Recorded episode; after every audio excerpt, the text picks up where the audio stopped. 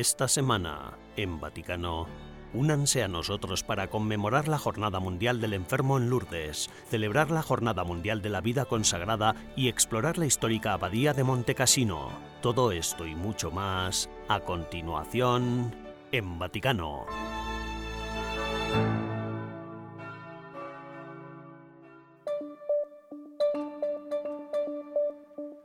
La Federación Nacional Italo-China recibe una calurosa acogida dentro de los muros vaticanos, celebrando tanto el décimo aniversario de su fundación como las vibrantes festividades del Año Nuevo Chino.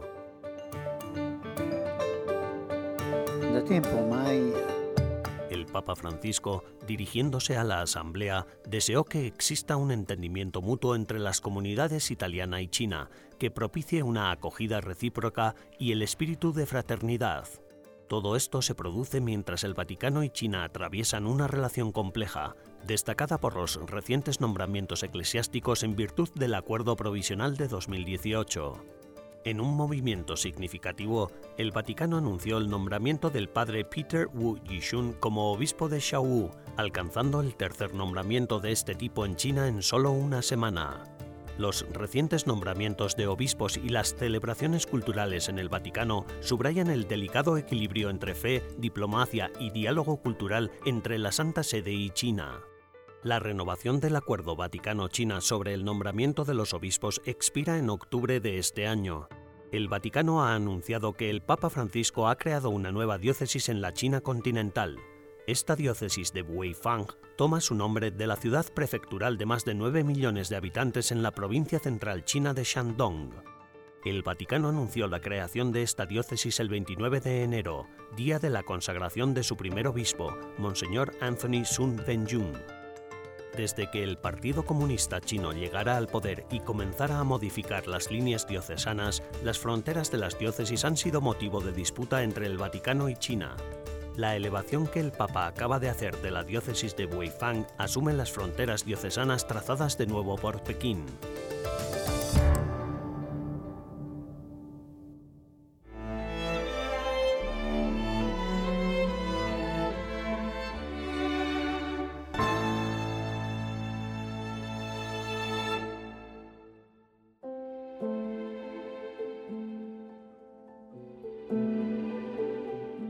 Papa Francisco ha enviado una carta especial a las comunidades judías de todo el mundo.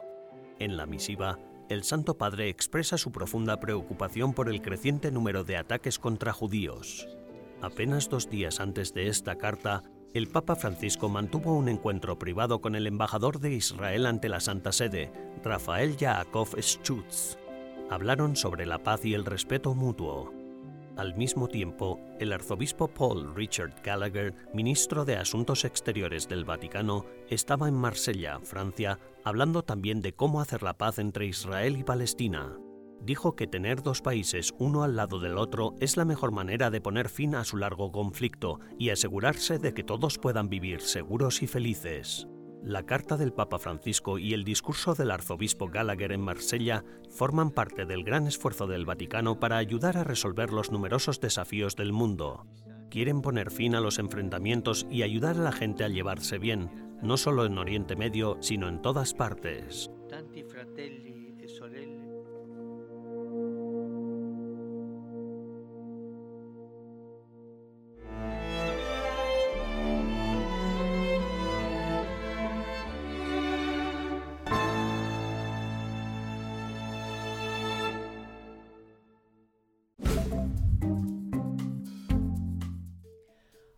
Bienvenidos al Vaticano al día de esta semana, las noticias más importantes del Santo Padre y del Vaticano. El Dicasterio Vaticano para la Doctrina de la Fe ha publicado una nota sobre el discernimiento de la validez de los sacramentos. El nuevo documento, firmado por el Papa Francisco y el prefecto cardenal Víctor Fernández, se titula Gestis Verbisque o Hechos y Palabras. Fernández escribió en su introducción al texto que la nota sobre los sacramentos fue escrita para ayudar a los obispos en su tarea como promotores y custodios de la vida litúrgica de las iglesias particulares que se les ha confiado. El Papa Francisco ha centrado su mensaje de Cuaresma para el año 2024 en el libro del Éxodo, eligiendo como tema principal A través del desierto, Dios nos conduce a la libertad. El Santo Padre marcó esta reflexión en la salida de los israelitas de Egipto. Cuando nuestro Dios se revela, su mensaje es siempre de libertad, dijo el Papa Francisco en su mensaje. Durante la Cuaresma 2024, el Santo Padre ha animado a los fieles a realizar además un examen interior. El Vaticano ha anunciado que los organizadores del Sínodo de la Sinodalidad han invitado a 300 párrocos a acudir a Roma para un encuentro de escucha, oración y discernimiento que contribuirá a dar forma a los debates de la próxima Asamblea Sinodal. El encuentro internacional de sacerdotes tendrá lugar del 28 de abril al 2 de mayo con el objetivo de escuchar y valorar la experiencia de los párrocos y ofrecerles la oportunidad de experimentar el dinamismo del trabajo sinodal a nivel universal. Esta semana el Papa Francisco se reunió con su Consejo de Cardenales en Roma. El Santo Padre estableció el llamado C9 con nueve cardenales en 2013 para apoyarle en el gobierno de la Iglesia Universal. El Consejo de Cardenales se reunió por última vez a principios de diciembre en la Casa de Santa Marta, también en presencia del Papa. La intención de oración del Papa Francisco para el mes de febrero es por los enfermos terminales. En su mensaje, el Santo Padre dijo que incluso cuando existen pocas posibilidades de curación, toda persona enferma tiene derecho a la asistencia médica, psicológica, espiritual y humana. Además hizo hincapié en que no se debe dejar solas a las familias en estos momentos difíciles. Gracias por ver el Vaticano al día de esta semana. Almudena Martínez Bordiú para EWTN Vaticano.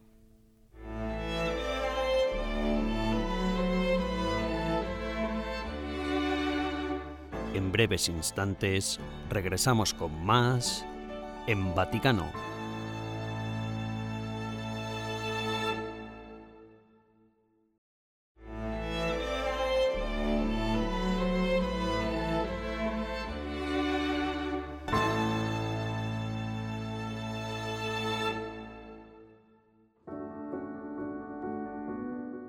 El mensaje del Papa Francisco para la Jornada Mundial del Enfermo subraya que el centro de atención de la Iglesia son los enfermos, los vulnerables y los pobres, instándonos a darles prioridad en nuestra compasión y atención pastoral. El Santo Padre subraya la importancia de mantener este enfoque y anima a buscar la intercesión de María Santísima, salud de los enfermos, para que nos guíe en el cultivo de relaciones estrechas y fraternas. El 11 de febrero es la Jornada Mundial del Enfermo, una observación introducida por San Juan Pablo II como una forma para que los creyentes ofrezcan oraciones por aquellos que sufren enfermedades. El mensaje del Papa Francisco para la Jornada Mundial del Enfermo de 2024 conmemorará la cita bíblica del Génesis, No es bueno que el hombre esté solo. El día coincide con la conmemoración de Nuestra Señora de Lourdes y es una oportunidad importante para que todos los fieles reflexionen sobre el cuidado de los enfermos y de quienes los atienden. El santuario de Nuestra Señora de Lourdes, situado en el suroeste de Francia, se asocia a los enfermos por la presencia de un manantial milagroso del que muchas personas han obtenido curación física. Según su parecer, sin olvidar a los peregrinos, ¿por qué viene la gente a Lourdes?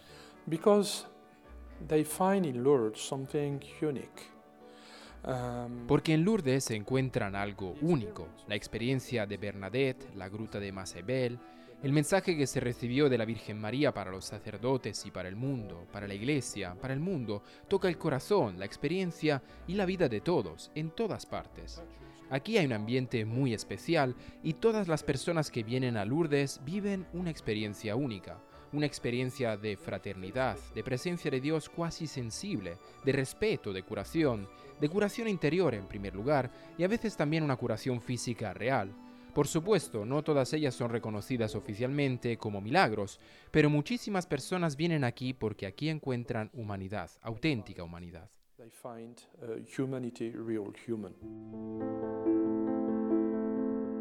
El santuario de Lourdes se fundó a raíz de las apariciones de la Santísima Virgen a una pobre niña de 14 años, Bernadette Soubirous. La primera aparición tuvo lugar el 11 de febrero de 1858. Hubo 18 apariciones en total, la última de las cuales tuvo lugar el 16 de julio del mismo año. ¿Qué podemos aprender hoy de Bernadette? ¿Por qué su figura resulta tan inspiradora para muchas personas? Que Dios elige siempre a los sencillos, a los pobres y a los humildes. Bernadette no era realmente nada a los ojos de la población de Rodas en aquella época. Cuando llegó como joven religiosa a Navarra, todas las hermanas habían oído hablar de Lourdes y de ella, pero nunca la habían visto antes.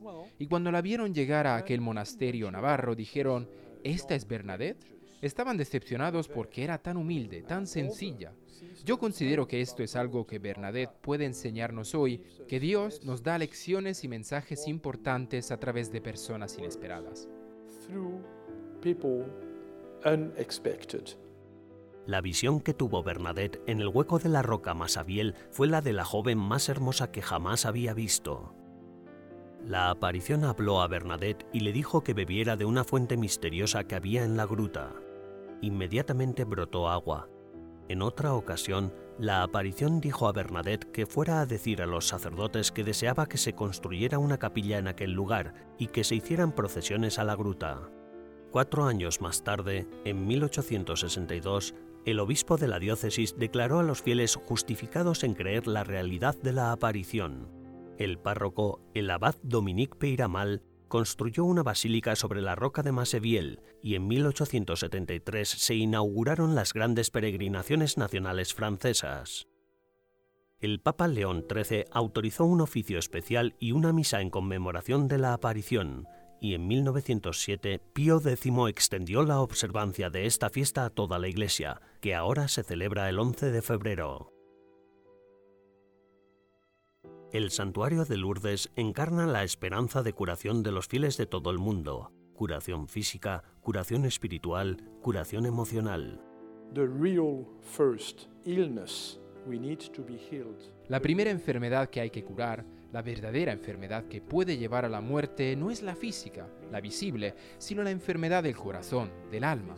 Y la gente viene aquí para pedir, para rezar por la cura de esta enfermedad mortal y la cura de la otra enfermedad, si viene, es solo un presente, solo un regalo de Dios.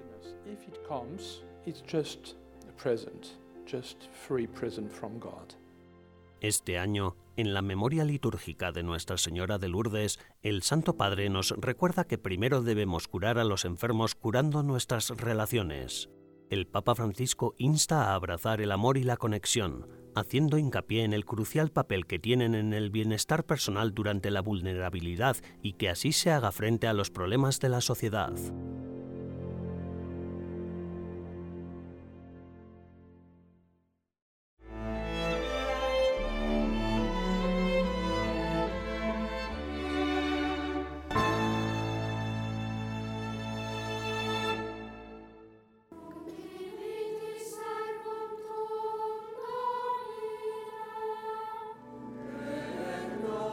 El Papa Francisco destacó la importancia de la perseverancia para la vida religiosa y de la valentía para dejar espacio a la acción de Dios. Pienso a voi, fratelli e sorelle, consacrati. Pienso en ustedes, hermanas y hermanos consagrados, y en el don que representan. Pienso que cada uno de nosotros, los cristianos de hoy, somos todavía capaces de vivir la espera, ¿No estamos a veces demasiado atrapados en nosotros mismos, en las cosas y en los ritmos intensos de cada día, hasta el punto de olvidarnos de Dios que siempre viene? Instituida en 1997 por San Juan Pablo II, la Jornada Mundial de Oración por la Vida Consagrada quiere ayudar a toda la Iglesia a valorar cada vez más el testimonio de las personas que han elegido seguir a Cristo mediante la práctica de los consejos evangélicos.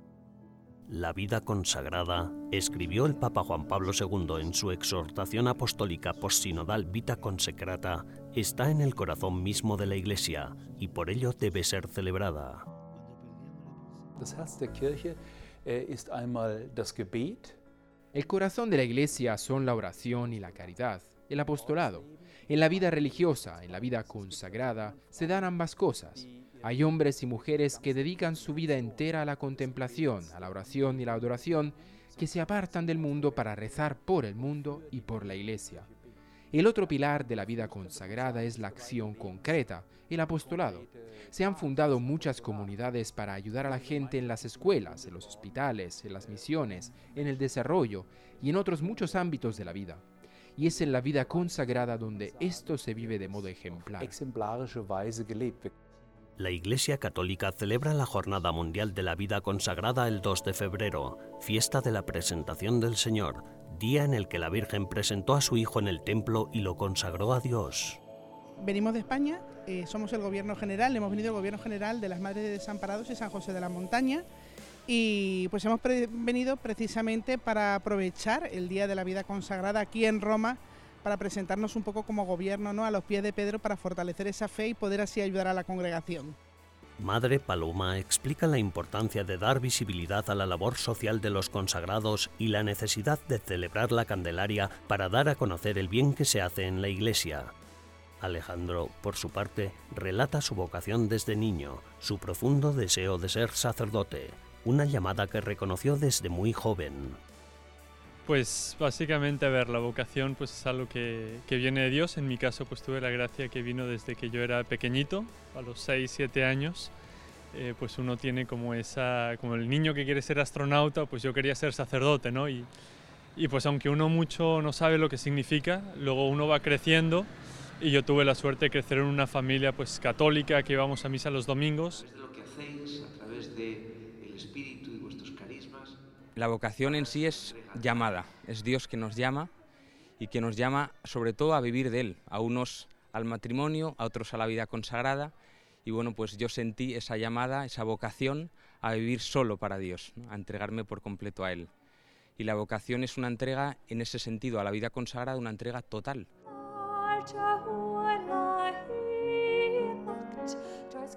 En Roma, también el 2 de febrero, el Colegio Irlandés de Roma organizó una noche cultural para celebrar la Jornada Mundial de la Vida Consagrada y a una de las santas más importantes de Irlanda, Santa Brígida. Hubo cantantes, poetas y artistas venidos de Irlanda para interpretar obras de arte inspiradas de algún modo en Santa Brígida. Santa Brígida ha sido una de las patronas de Irlanda junto a San Patricio, así que supongo que hablando de equilibrio y de la inspiración que supone para muchas mujeres de la misma época de aquí, de Roma, justo anoche se celebró una exposición conmemorando la vida de las religiosas y la contribución que han hecho en los últimos 100 años.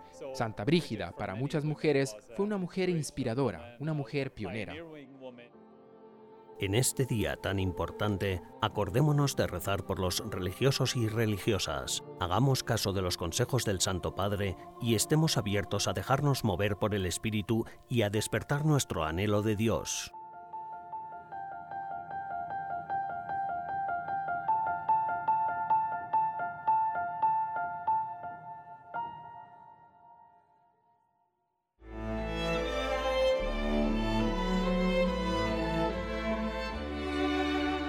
Tras una breve pausa, regresamos con más en Vaticano.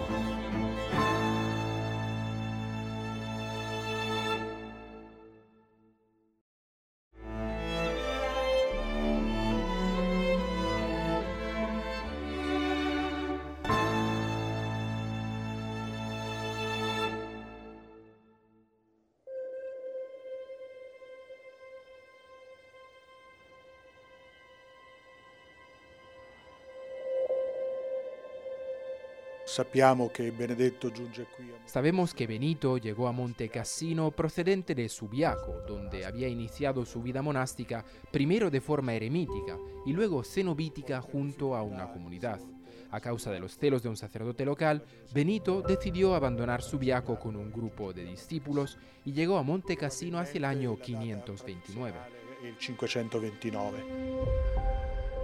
Tras la destrucción de la Acrópolis romana y de los templos paganos dedicados a Apolo, San Benito inició la construcción de varios oratorios, dedicados entre otros a San Martín y San Juan Bautista.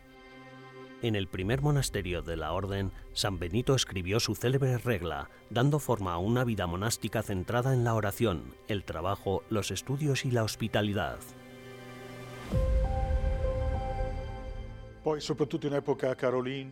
Luego, sobre todo durante la época carolingia, gracias a la obra de Carlomagno y a la del mismo San Benito, la regla benedictina se difundió y acabó convirtiéndose en la regla única del monacato occidental. A partir de ese momento, el monacato benedictino que había nacido aquí en Monte Cassino comenzó a asumir también un importante valor unificador en la experiencia monástica durante el reinado de Carlomagno y en épocas posteriores. Di Carlo Magno e del, delle epoche successive. La influencia eclesiástica y política de la abadía alcanzó su apogeo en el siglo XI, durante la época del gran abad Desiderio, que más tarde se convertiría en el Papa Víctor III, y que no solo reconstruyó la abadía y restableció la disciplina monástica, sino que también se encargó de que la biblioteca del monasterio se convirtiera en una de las más ricas de Europa, recopilando y traduciendo al latín manuscritos de todas las culturas, naciones y épocas. Aquí tenemos dos lugares donde conservamos el patrimonio literario. El primero es el archivo, en el que se conservan todos los manuscritos antiguos, y el otro es la biblioteca, que es donde estamos ahora mismo, donde conservamos todos los libros impresos. De modo que contamos con lo que llamamos una fuente antigua, que es la que estamos viendo ahora mismo y que está compuesta por más de 32.000 volúmenes. Por fuentes antiguas entendemos los incunables, es decir, los libros impresos después de la invención de la imprenta por Gutenberg y hasta 1830. E fino al 1830. Sin embargo, la conservación de los numerosos tesoros literarios y culturales de la abadía no resultó una hazaña fácil. A lo largo de los siglos, la abadía sufrió varias destrucciones, como la de los lombardos en el 570, la de los sarracenos en el 883 y la de un terremoto en 1349. Sin embargo, la destrucción más notable se produjo hace 80 años, en 1944, cuando el monasterio fue bombardeado durante la Segunda Guerra Mundial. La zona en la zona donde vivían los monjes, en la parte más antigua del monasterio donde se encontraba la celda de San Benito, se salvó de la destrucción, por lo que ningún monje ni civil murió allí como había sucedido en otras zonas. Si es salvata. Eh, Milagrosamente también se salvó la sepultura de San Benito y Santa Escolástica. El lugar se salvó porque la granada que cayó allí no explotó, aunque sí hubo pérdidas humanas. Además, claro está, fue un acontecimiento que de alguna manera tuvo un gran impacto emocional y simbólico por lo que la abadía representaba para este territorio. También lo tuvo en la propia abadía, pero más aún en Europa y más allá de Europa por todo lo que la abadía representaba. Se representaba en Europa y al di là Europa. Gracias a la ayuda de sacerdotes alemanes, la mayor parte de los tesoros literarios y artísticos de la abadía, incluidos los de diferentes museos nacionales que habían sido enviados a la abadía durante la guerra para su protección, fueron evacuados a Roma y salvados de la destrucción. Tras la guerra, el monasterio fue reconstruido y la iglesia reconsagrada por el Papa San Pablo VI, quien también proclamó a San Benito patrón de Europa. San Benedetto es importante porque San Benito es importante porque de alguna manera históricamente fue el punto de conexión entre el monacato oriental y lo que más tarde se convertiría en el monacato occidental. Además, como decía antes, también es conocido por el famoso lema ora et labora, trabajo y oración, al que también deberíamos añadir el imperativo leer, igual que podríamos hacer con otros verbos. Creo que más allá de los verbos, lo más importante es el et que los une.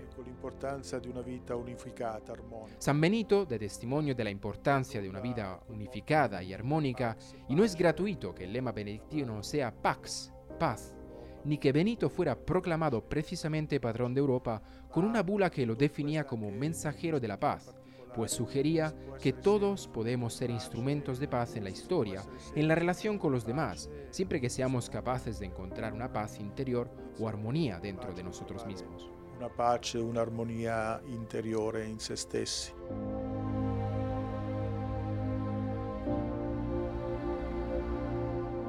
Aunque la abadía llegó a albergar a más de 200 monjes durante su época dorada, El monasterio es hoy el hogar de ocho monjes benedictinos que siguen llevando una vida tranquila de oración, trabajo y estudios. A pesar de los desafíos a los que se ha enfrentado la abadía a lo largo de su historia, el espíritu del monacato ha perseverado y la vida monástica sigue floreciendo en Monte Cassino. El monacato de Monte Cassino renació de todas las destrucciones. Después de todo, el lema de la abadía es Succisa Vireshit, que significa He aquí una raíz cortada que florece de nuevo. Nos gustaría celebrar bien este 60 aniversario, ya que en verdad remite a un renacimiento. Volvemos la vista atrás, a la destrucción, pero también a la nueva vida nacida de esa destrucción. Vita che anche da questa distruzione è, è rinata.